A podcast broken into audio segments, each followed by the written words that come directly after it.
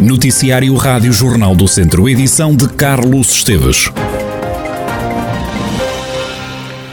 A equipa do Tondela foi recebida esta tarde na Câmara Municipal, um dia inesquecível que vai ficar na história de Tondela. Foi com estas palavras que a Presidente da Autarquia, Carla Borges, saudou toda a estrutura do Clube Desportivo de Tondela, que ontem marcou presença pela primeira vez na final da Taça de Portugal.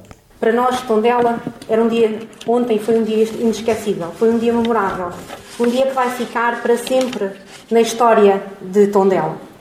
Mas este momento importante foi um momento que foi alcançado porque durante muitos anos, e não posso também deixar de fazer uma referência a isto, foi feito um trabalho sustentado, um trabalho de grande profissionalismo, um trabalho conseguido por muitos e alcançado por muitos. E como forma de retribuir aquilo que o Clube Desportivo Tondela tem feito, quisemos aqui hoje, de uma forma muito simples, humilde, deixar o nosso reconhecimento, deixar o nosso tributo. O Clube Desportivo Tondela é um embaixador do nosso Conselho é um embaixador das nossas gentes, é um dos principais embaixadores do nosso núcleo empresarial, das nossas associações, das nossas pessoas e, acima de tudo, aquilo que mais importante nós temos, os nossos valores. Os valores de combatividade, de perseverança, de nunca desistir e de nunca baixar os braços. E, acima de tudo, orgulharmos muito por aquilo que somos e por aquilo que representamos. Já João Pedro, capitão do Tondela, deixou uma palavra aos adeptos. O orgulho foi nosso de, de, de representar a região, representar a cidade e, e, representar os valores que, que o Tondela, que tão, como tão bem falou, incute um, para fora. Deixar também aqui uma palavra uh, ao comportamento dos nossos adeptos, uh, eles não estão aqui, ou a maioria não está aqui, uh, que o comportamento deles ao longo destes anos, não só, e foi bem representativo em. Um, no Jamor, a festa que eles fizeram, com um enorme fair play, porque nunca se houve, nunca se houve em lado nenhum que os nossos, que os nossos adeptos foram uh, criar um mal-estar ou um mau ambiente. E, e acho que isso é também é um motivo de orgulho para, para a cidade, para o clube, para a região, porque a humildade e o trabalho que, que este clube tem, que os adeptos têm, uh, ficam bem patentes mais uma vez no Jamor e que continuem a ser assim, porque se assim forem, e, e, com este exemplo o futebol, o futebol nacional será, será um lugar mais, mais limpo, um, um, um sítio familiar onde todas as famílias podem desfrutar de um desporto que é o desporto rei aqui em Portugal. Também Nuno Campos falou nesta cerimónia de recepção da equipa do Tondela na Câmara. Nuno Campos, o treinador do Tondela, agradeceu o apoio de todos e disse esperar voltar a ver o clube na primeira divisão. Um discurso que deixou algumas dúvidas sobre se continua ou não à frente do Tondela. O povo beirão mostrou claramente a forma de ser e, e ontem viu-se no jogo, no final do jogo, depois de uma derrota que, que nos doeu um pouco a todos, mas que sabíamos que era difícil de conseguir a vitória. O povo beirão estava lá a representar-nos, estava lá a puxar por nós e depois chamou-nos para ir fazer a festa com eles, apesar do, da derrota.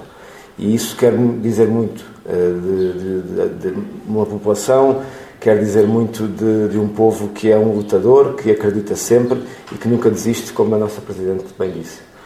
Também de dizer que hum, o povo mostrou claramente e, e, o país viu que merece ter um clube no escalão mais alto do futebol português. Uh, acredito piamente que no próximo ano estarão aqui a festejar a subida da divisão. Uh, é um momento em que possivelmente se dá um passo atrás para dar passos à frente depois e se restabelecer e se fortalecer para o futuro ser mais risonho. Nuno Campos, durante a cerimónia de recepção da equipa do Tondela na Câmara Municipal, o treinador, na, no final do jogo de ontem, da final da taça, aproveitou para agradecer todo o apoio dado pelos adeptos no Jamor. Há o orgulho de eles terem chegado a este momento para disputar esta final, há o orgulho destes adeptos que pintaram de amarelo o nosso espaço e, e, que sempre apoiaram a equipa, mesmo depois de, de o jogo estar uh, finalizado. Isso é algo que eu não me vou esquecer deste dia, porque não é fácil nós termos adeptos que depois de perder uh, nos continuam a apoiar, chamam a equipa para ir mais próximo e continuam a apoiar a equipa. E é isso que eu levo daqui. Numa final em que perdemos, os nossos adeptos estiveram connosco mesmo no final do jogo. Do lado azul e branco, o treinador Sérgio Conceição diz que ganhar a taça é como colocar uma cereja no topo do bolo. Foi concluída uma época fantástica, foi a cereja no topo do bolo. Acho que os jogadores mereciam pelo trajeto que tiveram todo o ano e nesta taça em particular, porque estamos a falar da taça. Uh, tivemos sempre uh, um sorteio complicado, mas fomos dando conta do recado e hoje uh, estamos todos muito felizes de um, conquistar esta taça. Sérgio Conceição, treinador do Futebol Clube do Porto, o Tondela acaba por fazer história ao jogar pela primeira vez a final da taça, mas saiu derrotado por 3-1. Neto Borges apontou o único gol do Tondela. Do lado azul e branco, Taremi Bizu e Vitinha fez o segundo golo dos azuis e brancos. Porto 3, Tondela 1, final da Taça de Portugal, histórica para o Clube Desportivo de Tondela. Viseu quer ser a capital da poesia. A cidade de Viriato vai receber o primeiro encontro internacional de poesia já a partir da próxima sexta-feira. A iniciativa que vai decorrer durante três dias é um sonho para Teresa Adão, diretora da editora Edições Esgotadas. A responsável pelo evento entende que Viseu tem todas as condições para se afirmar na poesia. Eu também, como Luther King, eu tinha um sonho. E o meu sonho que eu apresentei à senhora vereadora e que ela acarinhou de imediato e entusiasticamente foi eu gostava de fazer de Viseu aquilo que Óbidos conseguiu fazer de literatura. Nós temos tudo, temos a massa cinzenta, temos os poetas, temos os escritores e até temos uma editora que pode, eh, eventualmente, com mais eh, facilidade, ajudar neste projeto. Queríamos chamar-lhe o primeiro encontro internacional de poesia, para ver se fazíamos de Viseu a capital da, da poesia. Teresa Adão detalha as atividades que vão decorrer nos dias 27, 28 e 29 deste mês. Vamos estar durante os três dias, portanto, será na abertura do Verão no Parque com a Olinda Beja, irá fazer uma, uma performance. Quero, creio que a abertura é aqui no Rocio. Depois, no dia 28 de manhã, nós começávamos por dar palco aos nossos autores. Da parte da tarde temos um debate interessante, creio eu, que é subordinado ao tema questionar a palavra, exprimir o mundo, ou seja, falar das tendências atuais da poesia. E aqui criámos um painel eclético de maneira que internacionalizássemos realmente o evento. Portanto, vamos ter poetas de São Tomé, poetas do Brasil, poetas de Portugal, poetas de Moçambique. No dia 29 temos eh, de manhã temos um debate que eu também creio que é muito interessante e não é uma não é uma vertente da poesia que se costuma explorar muito, que é a vertente da publicidade.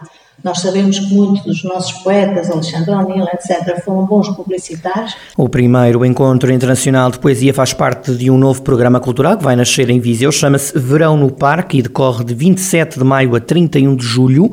A maioria dos eventos vai acontecer no Parque Aquilino Ribeiro. O objetivo é diversificar a oferta da programação cultural, como destaca Leonor Barata, vereadora da Cultura na Câmara de Viseu.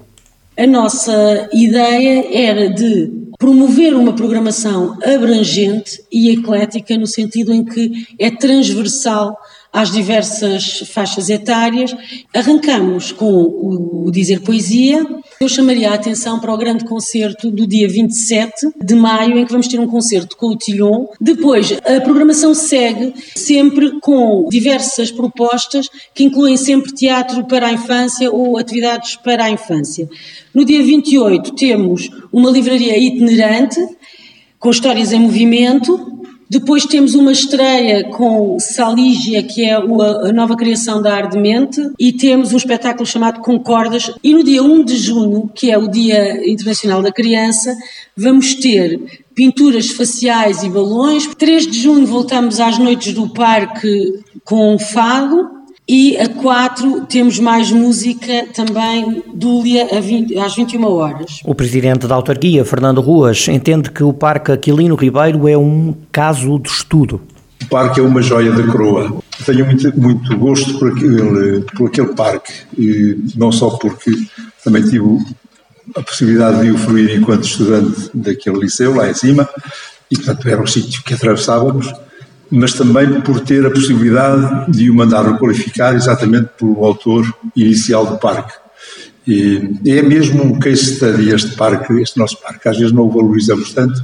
Há muitas situações como esta, de alguém que delineou um equipamento e, passados 50 anos, tem a possibilidade de requalificar. Isto aconteceu connosco com, com o arquiteto Viana Barreto. Tudo aquilo que se realiza no parque tem, naturalmente, uma, uma importância acrescida apesar de se chamar Verão no Parque, tem algumas coisas aqui na sala de visita, no Rocio e também no Adro da Sé, o que significa que o Verão no Parque é um parque mais alargado Fernando Ruas, presidente da Câmara de Viseu, a cidade acolhe um novo programa cultural, chama-se Verão no Parque e começa já na próxima sexta-feira com o Encontro Internacional de Poesia, que vai durar três dias. As iniciativas vão fixar-se maioritariamente no Parque Aquilino Ribeiro e incluem a Festa das Freguesias, espetáculos musicais, teatro, dança, atividades para crianças e yoga.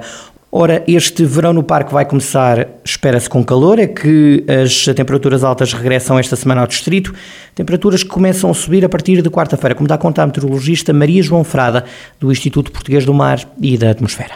Vem o calor, portanto, até amanhã terça-feira temos uh, temperaturas máximas da mesma ordem de grandeza que hoje, em particular no distrito de Viseu não deverão ultrapassar Uh, deverão variar, aliás, entre sensivelmente os 17 e os eventualmente os 20 graus, em alguns locais.